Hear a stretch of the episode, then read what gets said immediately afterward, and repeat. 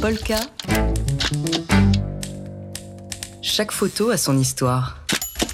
On est mercredi, on parle photo dans les matins de jazz et ce matin c'est avec Alain Genestar de Polka Magazine. Et euh, la sélection de la semaine, euh, Alain, c'est la photo qui fait la une du nouveau Polka Magazine. Euh, Maxime Dondiuk, vous connaissez Maxime Dondiuk parce que Dimitri Beck vous l'a présenté, c'est au début de l'année, puisque c'était le photographe de, l'année choisi par Polka, euh, pour sa couverture euh, des, événements euh, dans, son pays, l'Ukraine, parce que c'est un Ukrainien, photographe ukrainien, mais d'abord photographe, et il a une photo très, très sensible, très, très humaine. Et donc, il a photographié son, pays et ce qui frappe son pays, et notamment les, civils. Et cette photo, c'est la photo d'un adolescent, il s'appelle euh, Olexli.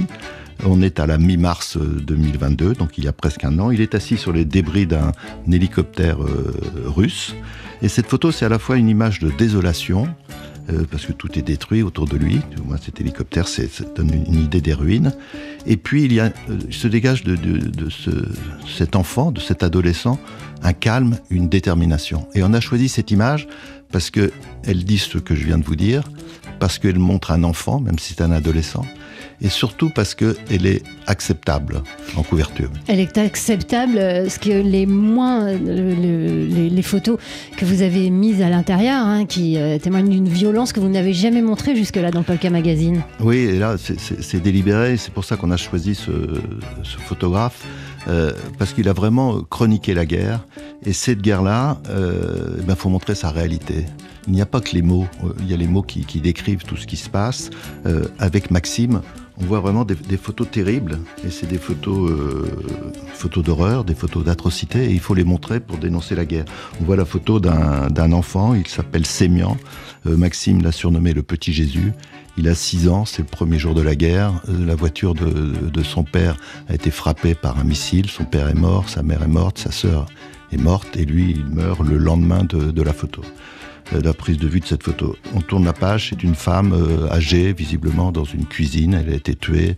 Euh, sa maison d'un village de Boucha a, reçu un, tir de mortier. Il y a une autre photo à Irpine avec un soldat avec un enfant dans, les bras. Donc oui, tout ça, c'est pas, pas habituel à Polka. Si on le fait, c'est avec deux objectifs. D'abord, lutter contre une forme de lassitude. Cette guerre, elle a un an. Cette guerre, elle devient un sujet de conversation, parfois de conversation de salon parfois un sujet de débat, de débat contradictoire, avec des, arguments pour relativiser les choses. Nous, on a choisi ces photos parce que ces photos, elles sont claires, c'est net. Cette photo, ces photos dénoncent. Et dénoncent une guerre où il n'y a pas que des batailles. Dans une guerre, il y a des batailles, des soldats contre des soldats, des casques contre des casques, des uniformes contre des uniformes, des drapeaux contre des drapeaux. Les deux sont armés. Bien sûr qu'il y a des bavures terribles, mais c'est une guerre, une guerre avec ses, bilans de, militaires. Mais cette guerre-là, elle est particulière parce qu'elle vise délibérément des civils. Les civils meurent souvent dans les guerres, on appelle ça des bavures. Mais là, les, civils, ils ont été pris pour cible. Délibérément, l'état-major russe a choisi de viser des immeubles, parfois des maternités. Et là, on est dans des crimes de guerre. Ces photos, c'est ce qu'elles dénoncent, c'est ce qu'elles montrent. Et quand il y a crime de guerre, et quand ce crime est délibéré, on peut parler d'assassinat. Un assassinat, il y a une préméditation. Et ce qu'on veut dire, à travers ces photos de Maxime Dondiuk et de toutes les photos des photographes, que dans cette guerre-là, au-delà de tous les débats contradictoires, au-delà de toutes les analyses qui certes sont nécessaires, dans cette guerre-là, les photos le montrent, c'est la Russie qui assassine. Alain Genesta de Polka Magazine.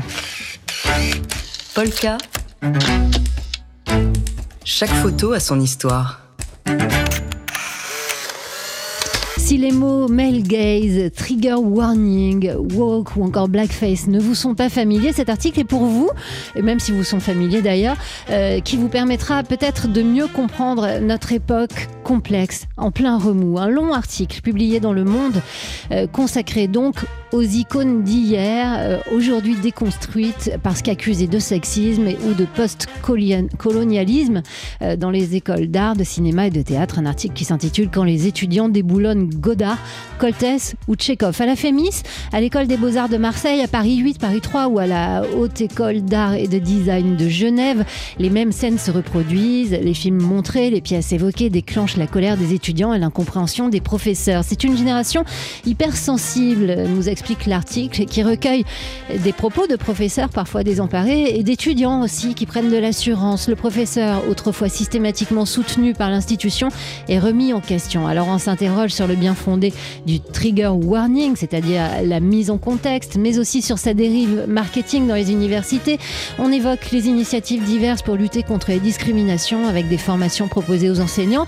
Selon l'essayiste Iris Bray, il s'agit surtout de questionner le pouvoir. On est à un endroit de fracture et de scission, explique-t-elle. C'est un moment d'inconfort qui peut créer des situations buesques, mais je pense que ça va déboucher, sur une vision fructueuse, positive aussi. La directrice du conservatoire d'art dramatique, le tout, c'est de ne pas monter dans les tours si vous voulez que l'autre n'y aille pas non plus.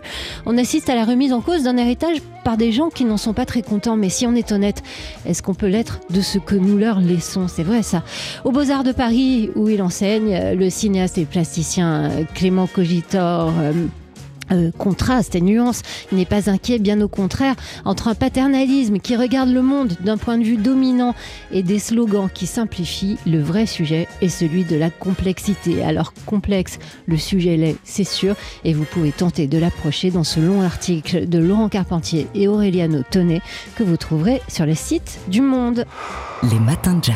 Euh, c'est une euh, enquête à lire dans Le Monde, un long article signé Laurent Carpentier et Aureliano Tonnet, quand les étudiants déboulonnent Godard, Coltès ou Tchekhov. Si les mots male gaze, euh, trigger warning, woke ou encore blackface ne vous sont pas familiers, cet article est pour vous qui vous permettra peut-être de mieux comprendre notre époque en plein remous. Et si vous sont familiers, bah, ça vous fera réfléchir aussi.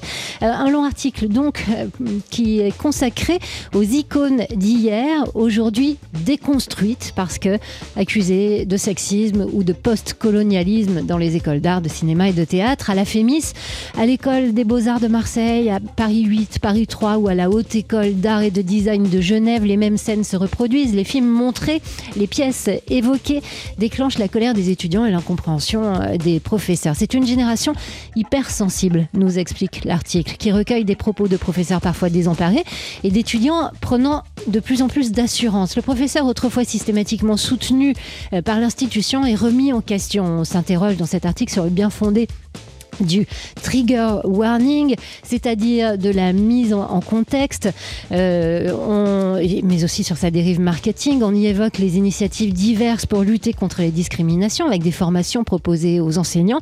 Et selon l'essayiste Iris Bray, il s'agit de questionner le pouvoir en réalité. On est à un endroit de fracture et de scission, c'est un moment d'inconfort qui peut créer des situations ubuesques, mais je pense que ça va déboucher sur une vision fructueuse, positive aussi. La directrice du conservatoire supérieur d'art dramatique. Le tout, c'est de ne pas monter dans les tours si vous voulez que l'autre n'y aille pas non plus. On assiste à la remise en cause d'un héritage par des gens qui n'en sont pas très contents. Et si on est honnête, est-ce qu'on peut être content de ce que nous leur laissons. Aux Beaux-Arts de Paris, où il enseigne, le cinéaste et plasticien Clément Cogitor nuance, il n'est pas inquiet, bien au contraire, entre un paternalisme qui regarde le monde d'un point de vue dominant et des slogans qui simplifient, le vrai sujet est celui de la complexité. Alors complexe, le sujet l'est, vous l'avez compris, vous pouvez tenter de l'approcher dans ce long article, donc à lire sur le monde, il s'intitule quand les étudiants déboulonnent Godard, Coltès ou Tchekhov et vous vous servez une bonne tasse de thé avant parce que ça prend du temps de le lire.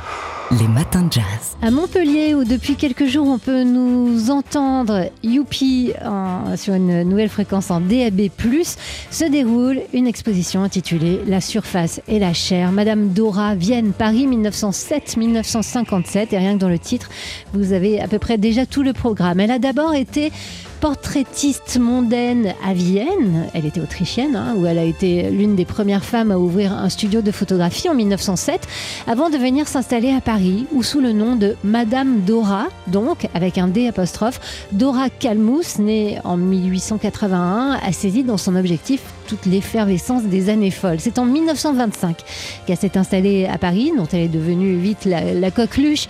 Balenciaga, Lanvin ou Chanel l'ont sollicité pour photographier les figures branchées de l'époque, comme Tamara de Lempicka ou Joséphine Baker.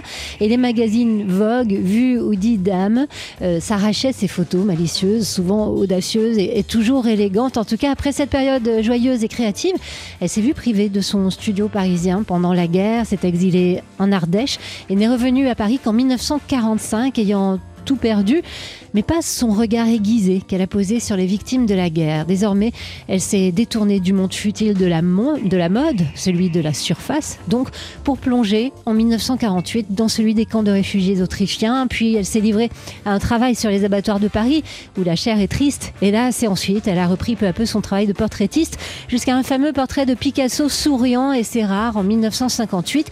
Cette exposition, donc, la surface et la chair. Madame Dora est à voir à Montpellier, au pavillon populaire. Elle revient sur cette carrière étonnante de près d'un demi-siècle et vous avez jusqu'au 16 avril pour la visiter. 6h, 9h30, les matins de jazz. Laure Alberne, Thierry Lebon. Alors on est content, on vous le dit depuis ce matin, on a plein de nouvelles fréquences en DAB+, dans de, de nombreuses villes françaises, et notamment à Montpellier. Alors on s'intéresse un peu à ce qui s'y passe. on s'y intéressait déjà, mais à Montpellier en ce moment, euh, au pavillon populaire, sur l'esplanade, on peut voir l'exposition La surface et la chair. Madame Dora, Vienne, Paris, 1907-1957. Et vous avez déjà à peu près tout le programme de cette exposition à voir jusqu'au 16 avril. Elle a d'abord été portraitiste mondaine à Vienne, où elle a été l'une des premières femmes à ouvrir un studio de photographie en 1907, avant de venir s'installer à Paris, euh, où elle a saisi dans son objectif l'effervescence des années folles sous le nom de Madame Dora, avec une particule. Dora Calmus, qui était née en 1881, a été une photographe renommée euh, qui euh, s'est installée donc en 1925, à Paris, elle, en est vite devenue la coqueluche. Balenciaga, Lanvin ou Chanel l'ont sollicité pour photographier les figures branchées de son époque, comme euh, Tamara de Lempicka ou Joséphine Baker. Et les magazines Vogue, Vue ou Didam s'arranchaient ces, ces photos malicieuses, souvent audacieuses et toujours élégantes. Et après cette période joyeuse et créative, elle s'est vue privée de son studio parisien pendant la guerre, euh, s'est exilée en Ardèche et n'est revenue à Paris qu'en 1945 ayant tout perdu, mais pas son regard aiguisé qu'elle a posé sur les victimes de la guerre. Elle s'est donc détournée du monde futile de la mode, celui de la surface, pour plonger ensuite en 1948 dans celui des camps de réfugiés autrichiens. Ensuite, elle s'est livrée euh, à un travail sur les abattoirs de Paris où la chair est triste, hélas, et elle a repris peu à peu son travail de portraitiste jusqu'à un fameux portrait de Picasso souriant, et c'est rare, en 1958. Et c'est cette carrière étonnante, euh, longue de près d'un demi-siècle, que nous propose donc de découvrir l'exposition La surface et la chair au pavillon populaire à Montpellier. C'est jusqu'au 16 avril. Les matins de jazz. Mais oui, déjà 7h20, ça va vite. Alors, euh, ne perdons pas de temps. C'est l'heure de vous parler de notre jeu du jour. Toute la journée sur le site tsfjazz.com, on vous offre la possibilité euh, de gagner deux places pour assister au concert du trio Georgelet, Zelnik, Chenel, c'est-à-dire euh, le trio euh, du batteur David Georgelet euh, qui va présenter sur scène son nouvel album La Septième Reine. C'est un album que vous connaissez pour l'entendre sur TSF Jazz dans la playlist.